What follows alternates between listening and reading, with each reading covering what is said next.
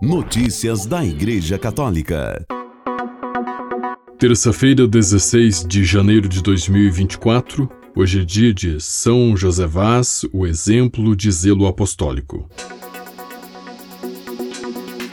Papa, em encontro com membros do Studium Biblicum Franciscanum, diz que a situação na Terra Santa é grave e é preciso agir para cessar o conflito. Reportagem de Mariângela Jaguraba do Vatican News.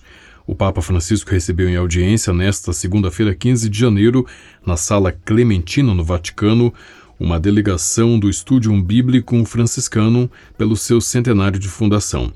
O organismo foi inaugurado em Jerusalém, no Santuário da Flagelação, em 7 de janeiro de 1924 e, alguns anos depois, foi ligado ao Colégio Santo Antônio de Roma, hoje Pontifícia Universidade Antonianum. Desde então, a sua história sempre esteve ligada à presença dos frades menores na Terra Santa. Graças ao trabalho paciente de professores e arqueólogos do Studium Biblicum Franciscanum, é possível ir e rezar sobre as ruínas da casa do apóstolo Pedro em Cafarnaum, no lago de Tiberíades. Com sua biblioteca e museu, o Studium Biblicum Franciscanum deu e continua dando impulso a importantes escavações arqueológicas em vários sítios, fazendo descobertas valiosas a ponto de obter em 2001 o reconhecimento como Facultas Scientiarum Biblicarum et Archaeologiae, isso determinou sua peculiaridade de unir ao estudo das Sagradas Escrituras a permanência nos lugares santos e a pesquisa arqueológica, o que lhe permitiu ampliar e aprofundar consideravelmente seus programas e metodologias. Além disso, para vocês, o amor pelos textos bíblicos é um amor fundado na mesma vontade de São Francisco, disse ainda o Papa, ressaltando que, para São Francisco, o conhecimento da palavra de Deus e também o seu estudo são não são questões de mera erudição, mas experiências de natureza sapiencial, cujo objetivo na fé é ajudar as pessoas a viverem melhor o Evangelho e torná-las boas. São Boaventura de Bagnorédio, cujo aniversário de 750 anos de morte será celebrado este ano, discípulo fiel de São Francisco de Assis, entendeu isso muito bem. Segundo ele, para acolher o dom da palavra de Deus é necessário aproximar-se do Pai da Luz com fé simples e rezar com o coração humilde, porque ele através do Filho e no Espírito Santo, nos concede o verdadeiro conhecimento de Jesus Cristo e, com o conhecimento, também o amor. Por ocasião do seu centenário, exorto-os a não perderem de vista este tipo de abordagem das Escrituras, o estudo rigoroso e científico das fontes bíblicas, enriquecido pelos mais modernos métodos e disciplinas afins, esteja sempre unido ao contato com a vida do povo santo de Deus e voltado para o seu serviço pastoral, em harmonia e em benefício do seu carisma específico na Igreja. Queridos, neste tempo em que o Senhor nos pede para ouvir e conhecer melhor a Sua palavra, para fazê-la ressoar no mundo de forma cada vez mais compreensível, o seu trabalho discreto e apaixonado é mais precioso do que nunca. Encorajo-os, portanto, a continuar a realizá-lo e a qualificá-lo na pesquisa, no ensino e na atividade arqueológica, disse o Papa, acrescentando: A situação atual da Terra Santa e dos povos que a habitam nos envolve e nos afligem. É muito grave sob todos os pontos de vista. Devemos rezar e agir incansavelmente para que essa tragédia termine. Que isso os estimule ainda mais a aprofundar as razões e a qualidade de sua presença nesses lugares martirizados, onde se encontram as raízes da nossa fé. Notícias da Igreja Católica. A Igreja abençoa as pessoas, não o pecado, disse o Papa Francisco ao comentar a declaração Fiducia Supplicans do Dicastério para a Doutrina da Fé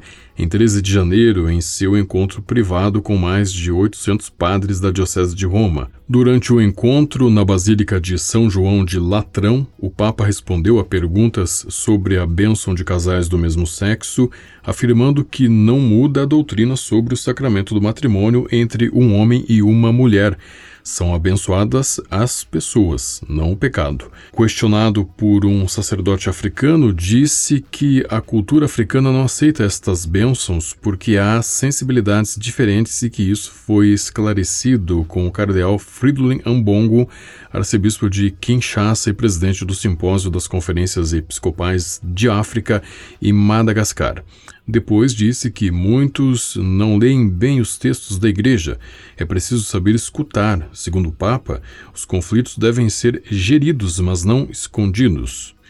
Em 18 de dezembro de 2023, o prefeito do Dicastério para a Doutrina da Fé, Cardeal Victor Manuel Fernandes, com a aprovação do Papa Francisco, divulgou a declaração Fiducia Supplicans, que permite aos padres católicos abençoar casais irregulares e do mesmo sexo de forma pastoral e não ritualizada. Notícias da Igreja Católica. A sala de imprensa do Vaticano divulgou no sábado, 13 de janeiro, a mensagem do Papa Francisco para o Dia Mundial do Doente 2024, que será celebrado no dia 11 de fevereiro desse ano, trazendo a citação bíblica do Gênesis: Não é conveniente que o homem esteja só. Confira um trecho da mensagem do Papa. Faz-nos bem voltar a ouvir esta frase: Não é conveniente que o homem esteja só é pronunciada por Deus ao início da criação, revelando-nos assim o significado profundo do seu projeto para a humanidade, mas ao mesmo tempo também a ferida mortal do pecado, que se introduz gerando suspeitas, fraturas, divisões e, consequentemente, isolamento. Este atinge a pessoa em todas as suas relações, com Deus, consigo mesma, com o outro, com a criação. Tal isolamento faz-nos perder o significado da existência, tira-nos a alegria do amor e faz-nos provar uma sensação opressiva de solidão nas sucessivas passagens cruciais da vida. Irmãos e irmãs, o primeiro cuidado de que necessitamos na doença é uma proximidade cheia de compaixão e ternura. Por isso, cuidar do doente significa, antes de mais nada, cuidar das suas relações, de todas as suas relações com Deus, com os outros, familiares, amigos, profissionais de saúde, com a criação, consigo mesmo. É possível? Sim, é possível, e todos somos chamados a empenhar-nos para que tal aconteça. Olhemos para o ícone do bom samaritano, contemplemos a sua capacidade de parar e aproximar-se, a ternura com que trata as feridas do irmão que sofre. Notícias da Igreja Católica. Como Jesus viveu sua infância, adolescência e juventude? É verdade que foi para a Índia? Padre José de Jesus Aguilar, cônego da Catedral Primaz do México e vice-diretor de rádio e televisão da Arquidiocese do México, responde: o padre mexicano afirmou que Deus, quando permite que a escritura seja escrita, inspira algumas pessoas para falar sobre coisas essenciais, coisas importantes. Portanto, na Bíblia, vamos encontrar certos elementos da história, mas não a história completa de todos os personagens, não as biografias. Padre Aguilar contou que, seguindo os costumes judaicos da época, Jesus Cristo todos os sábados se reunia com sua família para celebrar o Sabá, que São José era o encarregado de lhe ensinar as leis judaicas, de levá-lo à sinagoga para que lá fizesse suas orações. Além disso, indicou: Jesus deixava seus cabelos crescerem como todos os judeus, sua barba também, que Jesus usava um manto para orações, que orava com salmos, que ia a Jerusalém todos os anos e trabalhava na oficina de seu pai, com a profissão que precisamente aprendeu dele. O sacerdote mexicano alertou que aquelas histórias que aparecem em nosso tempo sobre o menino Jesus que realizava milagres, que se irritava e fazia alguém morrer, etc., não são tiradas dos evangelhos, mas são cheias de elementos que surgiram muitos anos depois. Portanto, destacou: não houve milagres na infância, adolescência e juventude de Jesus. Quando o Evangelho menciona que as pessoas do seu povo se surpreendiam quando Cristo, aos 30 anos, começa a pregar incrivelmente, começa a fazer milagres incrivelmente, as pessoas questionam que este não é o filho de José, que cresceu todo o tempo conosco, não é filho do carpinteiro. Isso nos indica que Jesus nunca saiu de Nazaré. Não foi estudar na Índia, nem estudar em Caxemira, nem esteve entre os grandes rabinos do Templo de Jerusalém. Não, precisamente isso era o que chamava a atenção: que um menino, que um adolescente, que um jovem, que um homem que todo o tempo esteve crescendo em Nazaré tenha começado a pregar de tal maneira e tenha realizado os milagres tão extraordinários que as pessoas estavam vendo. Com a colaboração do Vatican News e da agência ICI, você ouviu o Boletim de Notícias Católicas que volta amanhã. Notícias da Igreja Católica.